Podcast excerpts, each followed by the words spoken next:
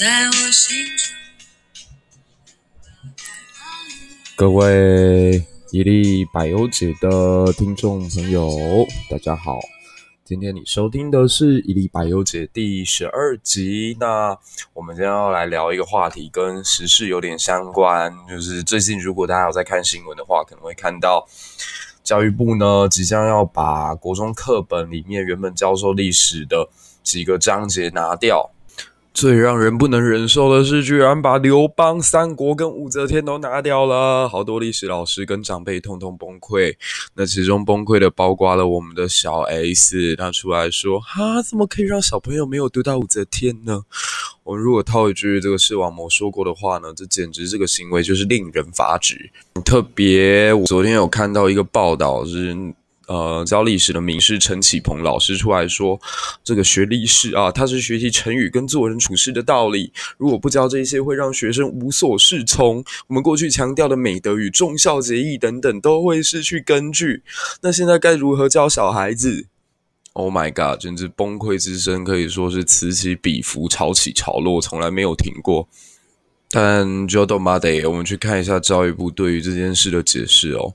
教育部认为，其实历史的教学呢，应该要贵今而鉴古，也就是应该要把重点放在当前的历史发展，也就是啊啦，人家原本讲的是略古详今啦，不好意思，我用词比较激烈一点。那这样的看法到底有没有错呢？学历史到底是为了什么呢？身为一个教育工作者，我觉得，嗯。我可以来跟大家稍微聊一聊。啊、首先，我觉得其实历史教学并不像张载所讲的，说什么是为天地立心、为生民立命、为往圣继绝学、为万世开太平。这件事情，历史做不到，数学做不到，国文做不到，自然做不到，社会任何科目也都做不到。大家别妄想了，你不会因为你教了学生之后出来就可以为天地立心、为生生民立命，没有那么伟大。OK。那历史教学到底提供给学生的东西是什么？我觉得其实简单的讲，就是培养学生多元思考的能力，不要被带风向的能力，不要相信假新闻的能力，跟可以自己动手去查资料的能力。以上就大概这四种而已。那你说这是四种有很厉害、很伟大吗？嗯，我倒觉得他在你。做人处事，在社会工作上面，可以帮助你提供很多不同于其他人的角度跟想法。以前我就听过台大的吕世浩教授说过，历史学那叫做看似无用而有大用之处。但如果说你希望透过历史教育去灌输学生什么忠孝节义的精神，那我觉得某种程度你不过就是沦为。意识形态的洗脑工具而已。这件事情我既不想做，也不屑做。我也不认为从事这个工作的同业该有这样的想法。那刚好呢，今天早上我在逛这个知名作家谢金鱼的这个连书的时候，就看到，毕竟他是研究这个，应该是隋唐五代这一方面比较专业吧。他就提到说，呃，其实如果要教武则天的话，其实。不应该看课本，他是他的建议是这样教哦。他说你应该要把所有的教材都从这个新旧唐书里面取出来。不过，如果有一个历史老师敢这么做的话，那他很勇敢，因为大家可以去看看呃新旧唐书对武则天的原文描述。我等一下会稍微讲一下，我直接先岔开一下话题。以前我曾经给学生看过《红楼梦》的原文，大家要知道，你知道。学生家长听到说：“诶，这个老师会讲《红楼梦》，会告诉孩子这种中国古典文学，可以把我的孩子培养的很有气质，然后很有这个内涵。”然后我就挑来挑去，我就随便挑了这个《红楼梦》的第十一二回，也就是贾瑞跟王熙凤的那一段感情故事。这样，结果我真的一字没有改哦，而且还是从这个。算红学界比较公认为大家都可以接受的一个版本，然后印下去给大家看。我看完之后，学生家长直接崩溃，就是你怎么会给我的小孩看这种鬼东西？就是里头的情节污秽不堪，然后描述的极其露骨，非常煽情，然后所有家长都崩溃。然后我就跟他们说：“你知道吗？没有，我我一个字都没有删，没有改，这个就是原本这个《红楼梦》原文当中所提到的，我一个字都没有做更动。所以，如果历史学的教育你让孩子们去看原文原本的话，他们可能会呃提早一点知道，原来这个世界这么肮脏，原来大人其实某种程度是把我们关在一个他们所认知的道德象牙塔里面，然后灌输我们呃他们觉得正确的。呃，刚刚讲到的什么仁义道德？OK，我们回到谢金鱼这篇文章哦。他说，如果你要介绍武则天的话，那你可以这么说：有一个少女，在她十四岁的年纪，被一个四十岁的大叔强娶，两个人整整差了二十六年。那大叔玩完她之后，就把她冷落了，所以让她守了将近十四年的活寡。那在这个阶段，她认识了一生当中的真爱，结果是这个大叔的儿子。我们就知道这个大叔的儿子叫小哥或小智。那小智跟这个小女孩就发展出了一段姐弟恋。可是这个小哥哥呢，当时已经有大老婆跟小老婆了，所以他某种程度也只能算是小四。而且你要知道，这两个人的关系如果摆在啊，不要说摆在现代，摆在那个古代也是哦，都叫乱伦。就基本上那个小哥哥要叫他一声后母，结果两就上演了我的后母爱上我的剧情。那后来很倒霉的是，十四年后那位强娶她的大叔过世了。那按照当时的宫廷规制，他必须要出家削发为尼，所以又开启了将近两年的在寺庙里面的生活。那在这段时间里头，呃，他原本挚爱的那位小哥哥，就是我们的小智哥，来到了寺庙。结果与他相见之下，嗯，一如初见，两个人如干柴烈火，重新谈上了恋爱。那这个时候，我们的小女孩已经成长为有思考能力，而且有行动能力，而且极富才华的一个少女了。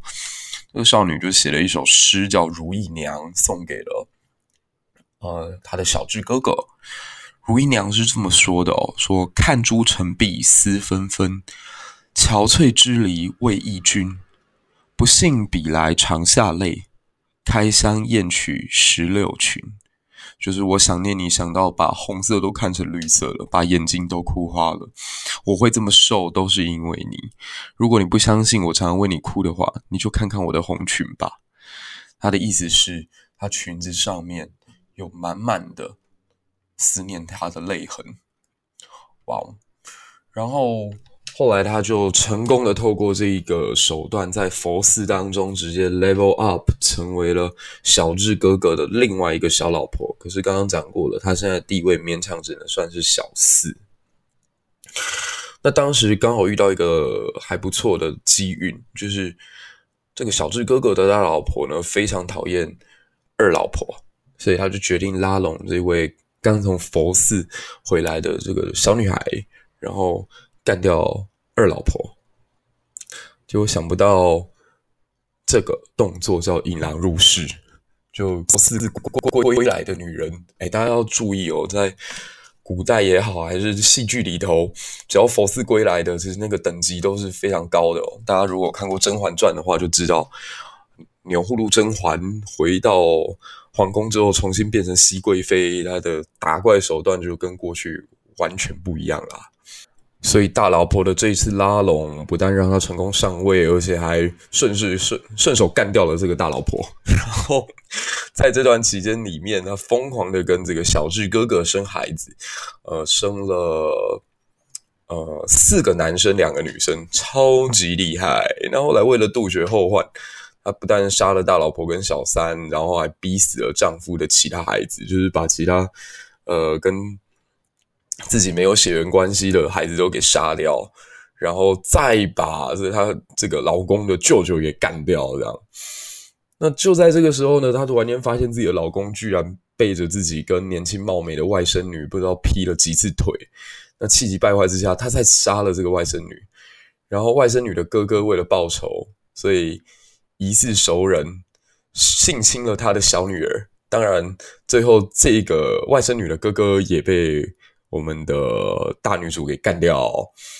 那在她老公死掉之后呢，她也一直都有男朋友，对，就是呃，还有什么吃兄弟丼的这种非常夸张的剧情，那甚至直接就把老公的家业给抢过来，变成独占权力的女皇帝。OK，那这个从十四岁小可怜少女被。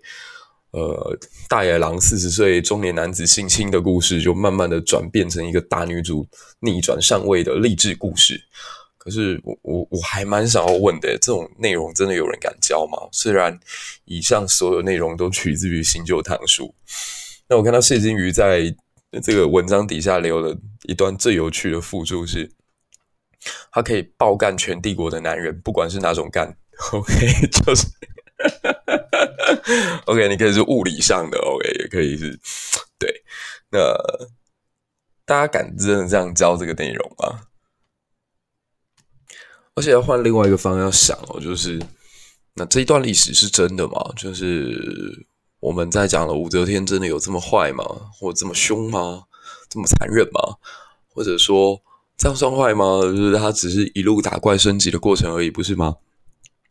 所以我觉得历史就是提供你多元的角度去思考，然后去寻找自己人生所想要的那一条道路啊。其实它没有对错，只是你凡做选择都必有代价。就是武则天在这一路打怪的过程当中，我知道，呃，很多男生可能看了会觉得，一个女人凭什么？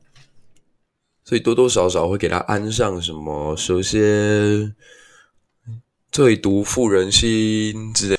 之类的这样很负面的一个形容词，大家想想看，哦，现在是二十一世纪，其实台湾社会还是普遍存在所谓的厌女主义，或者是这种看到女人上位就总是不放心的这样的一个心态哦。包括像我最近在网络上常常在看，就是会有网友说蔡总统得位不正，他当初是靠这个什么民调，然后做掉了赖清德，所以才有机会。呃，坐在今天的总统府，那我其实内心就一直在想，就他做掉赖清德有错吗？而且什么叫做掉啊？不是两个人在政治的场域当中都是互相算计，彼此用尽心机，为了抢得大位，不惜一切手段吗？大家难道都已经到了这个年纪了，还幼稚到认为说政治可以干干净净，一如清水一般，里头一点污泥都没有吗？你到底是活在哪一个平行时空？你到底出了社会了没啊？杜鲁门不是曾经说过一句话吗？如果受不了厨房的热，你就滚出去。那走入政治圈的，就是要这个觉悟。那同样的，在一千多年前，当武则天嫁入帝王家的时候，她发现了原来在后宫当中如此残酷，原来政治是可以让人付出一切生命与代价的。她一定。内心当中原本也期待自己当一朵圣母白莲花，可是为什么后来一步一步就走向，嗯，为了争夺权力巅峰而有点泯灭人性的过程？我觉得这一切无可厚非。反过来说，我觉得男人执政有比较好一点嘛？男生还不一样，就是更肮脏、更糟糕、更下作的手段也是。层出不穷啊！那可能会有人说：“哎，你这样不行哎！那个武则天最后养一大堆男宠，还是兄弟洞，你什么都不说。”好，我说，我觉得那也没什么。人性当中本来就渴望两种东西，一个叫权力，一个就是性欲。如果没了权力跟性欲，你觉得人类会有向上进步的动力吗？说白了，以前在看亚当·斯密的著作当中讲过，最让我印象深刻的一句话是：其实你不用特别去感谢农夫。因为你桌上的葡萄酒与稻米不出自于他对你的怜悯，而是出自于他对自己本身生活的追求。每个人活在这个世界上，他努力的去做一些他不想做的事情，本来就不是为了什么道德的原因，他就是为了追求更好的生活吧。同样的，有一个人他投身政治，然后你说他的总体目标就是为了一个更 pure 的社会，一个更棒的国家，然后追求一个充满道德价值的政党，我觉得不可能啊！就是 party 嘛，就是在那里头，你本来就是为了追逐利益啊，不然投身政治工作做什么？所以我觉得这不是一个男人或女人的问题，他是只要把人丢到那个竞逐权力的斗兽场，每个人就会变成野兽的样子，那很正常，很自然，就好像。为什么我在这个节目一开始就要聊《金瓶梅》？其实某种程度也是在跟大家表明我的立场，我并不觉得这个世界是干净的。但是在肮脏污秽当中，也是有人性温暖的一面。天啊，觉得这集的尺度真大哎！那既然尺度都这么大了，我们再来聊另外一个女人吧。慈禧太后，我不知道大家怎么看待慈禧太后，因为以前我觉得从国中、高中的历史课上面听到老师讲，都会觉得慈禧太后当然是全世界最愚蠢的女人。几个愚蠢的点，第一个是。这个家伙居然去相信了所谓义和团可以刀枪不入这一点，这简直蠢到家。还有一点是，他居然同时对他所有的邦交国宣战。靠！清朝当时什么国力？当时是刚打完甲午战争四五年，国力还没有完全恢复，海军全部残废的状态，他居然敢对他所有邦交国宣战。大家要知道，全世界历史上只有一个国家。他可以同时对他所有邦交国宣战，而且可以获胜。只有一个国家，你知道这个国家是什么吗？给大家稍微思考五秒，五、四、三、二、一。它不是美国，不是俄罗斯，不是德国，更不是现在的中国或者日本，它就是我们台湾。为什么？因为台湾的邦交国，嗯，大家可以去看一下那个名单。我相信我们的国军一定可以把他们打爆。可我们来看看慈禧太后宣战的那几个对象哦，哎，他们可都是当今所谓的 G 八国家，就是工业八大国。什么美利坚啊、英吉利啊、意大利啊、法兰西啊、德意志啊、俄罗斯啊、大日本啊，以及一个已经现在不怎么厉害的奥地利。可当年奥地利很强诶，奥地利当时的国土面积是全欧洲本土第二大的国家诶，结果我们的慈禧太后一口气全部把人家得罪光了，这家伙到底在干什么？所以呢，今天我决定要套用谢金鱼模型来重新解释一下慈禧太后这个人。首先讲哦，其实慈禧太后算是一个命蛮苦的女人。她好像八九岁的时候父亲就过世了，然后二十六岁自己的老公也过世了，三十九岁自己的儿子也过世了，也就是她这辈子当中最能依靠的三个男人，其实都没有尽到保护她的责任，纷纷的离开这个世界。然后慈禧太后其实蛮厉害的，因为她呃在清朝末年，从一八六零年以后，一直到一九零八年这段期间，四十八年的时候，将近半个世纪的时间，其实大清帝国真正最高实权统治者就是他。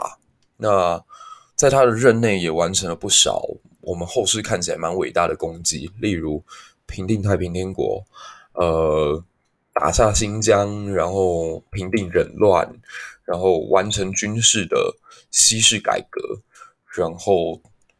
光是坐在那个位置上，我觉得要坐半个世纪就已经有够厉害的了。大家可以想想看，就是现在的总统，他民调大概有嗯，好像四十几吧。如果再让总统再做八年，我今天不带任何政治色彩来讲，人民一定还是会厌倦。就是你可以看一下台湾在总统民选以后，他们大概卸任之前的民调通常都不会太高。像说，我如果没记错的话。陈水扁在卸任的之前，好像曾经创下什么百分之十八左右的超低纪录。然后当时的台北市长就呛他说：“如果有一个总统啊，做到民调只有百分之十八的话，就应该要自己下台，因为实在太可耻了。”结果风水轮流转，后来等到这位市长自己当了总统以后，在他下台之前，他民调一度掉到只剩下百分之九点二。OK，大家都知道我在说谁了，我就不特别提他的名字了。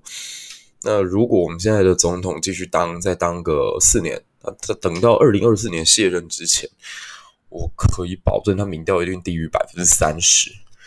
那你要知道，慈禧太后她坐在那个朝堂中央，或许她不用接受民意的检视。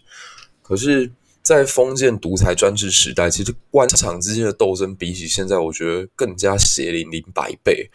现在顶多你被斗下台，就只是失去权力而已。那个年代失去权力，就等于失去生命。各位可以去看看那个满清末年的那些政变，其实最后几乎都是以人头落地来收场。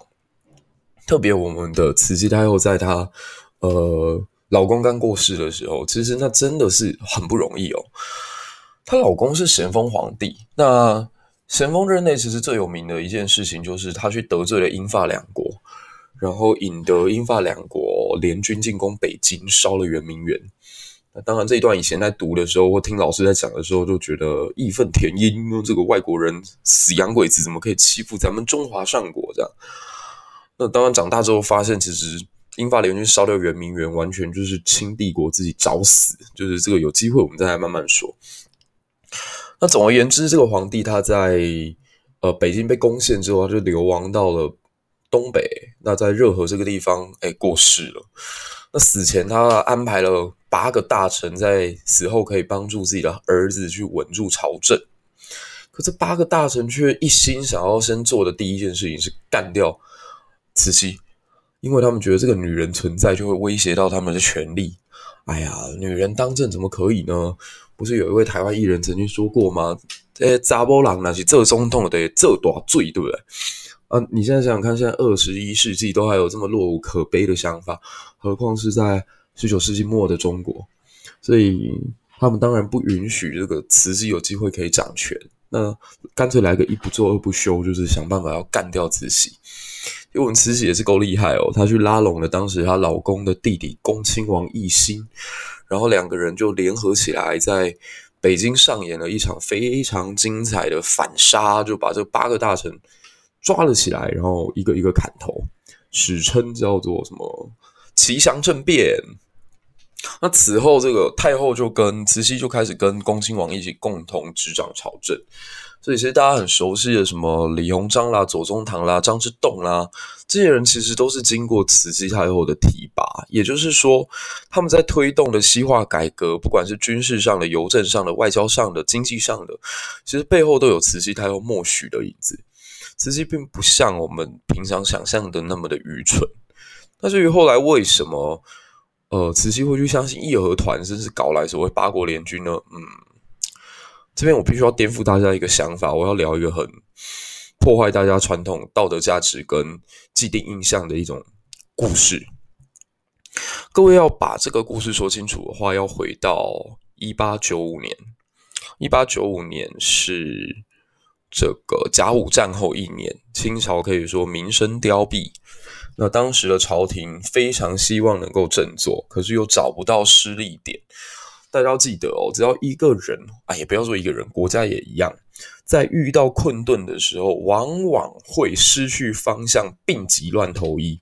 就好像一个人忽然间掉到大水当中，他不知道该怎么办的时候，只要飘过来的是木头，他都会抓。至于那个木头上面有没有虫，有没有洞，会不会沉，那已经是第二个要思考的问题了。首要问题是先让自己活下来，所以这个时候我们可以这样讲，就是所谓的饮鸩止渴。所以当某一个城市他觉得自己的发展困顿了，觉得欠债很多的时候，当有人告诉他说：“哎，我有方法可以让你发大财，有一个轰动武林、惊动万教的方式。”那他们就会放弃智商，然后去选择这个人。一八九五年的时候，发生一个历史事件，叫公车上书。有一群举人觉得，怎么可以把台湾割让出去呢？我们应该要拒和，不要求和，不要跟日本求和。然后我们要迁都，然后我们必须要练兵，然后我们要变法，继续跟日本人对抗到底，不能割任何一片土地。OK，这一群愤青就是所谓的公车上书事件当中的骨干。那其中代表呢，就是康有为。康有为基本就是一个。狂人，大家如果有兴趣的话，可以去看一下。我康有为有一个作品叫《大同书》，他其中提出一种很特别的政治改革方案，就是如果中国想要富强的话，很简单啊，那就跑去跟日本取经嘛，去学习日本啊。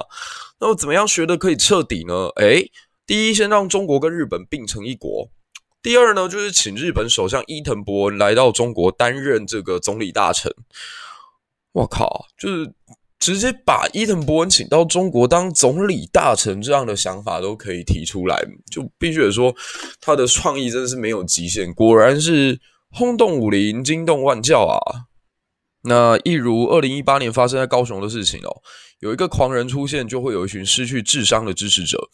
那当时康有为最失去智商的支持者，疯狂的康粉，就是这一位光绪皇帝。光绪皇帝因为没有什么执政经验，然后他特别的幼稚。他就听到哇哦，好像有一个很棒的方案诶，那我们干脆让他来试试看好了。所以就开始了我们都知道的1898年的戊戌变法。戊戌变法号称叫百日维新，那这个过程当中提出了很多政策，不过都是朝令夕改，所以导致朝纲不但没有变好，还越来越乱。那这也间接让慈禧太后动了，哎，不行呢，我这个孩子好像做得不太好，哎，我必须得重新回来这样一个念头。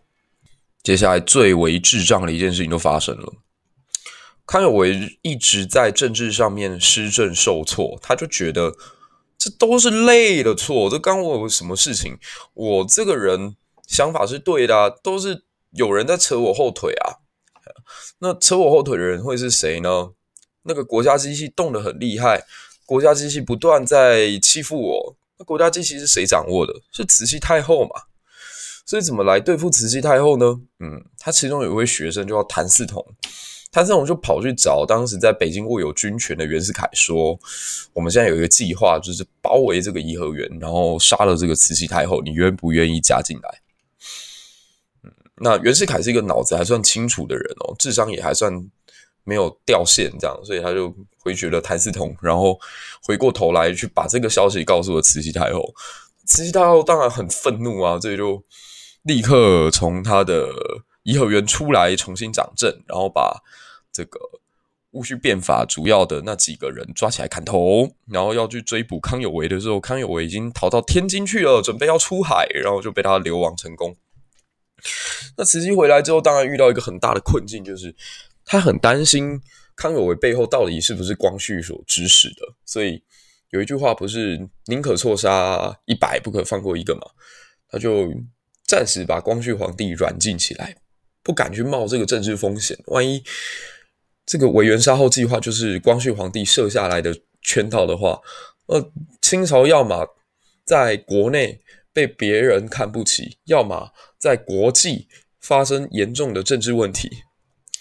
所以他就把这个光绪给软禁，可软禁光绪其实也不是一个彻底可以解决问题的方法。大家要去思考，如果当时在呃京城之外有一个将军，然后带兵忽然间把光绪给抢了，然后说他是奉这个密诏，所以要进北京清君侧的话，那慈禧太后就很危险。这慈禧太后能怎么办？所以啊，我觉得。历史教学其实最重要的一点是，你要能够换位思考，然后你能够身历其境的带入自己到那个角色里面，去看看自己会做出怎么样的判断跟选择。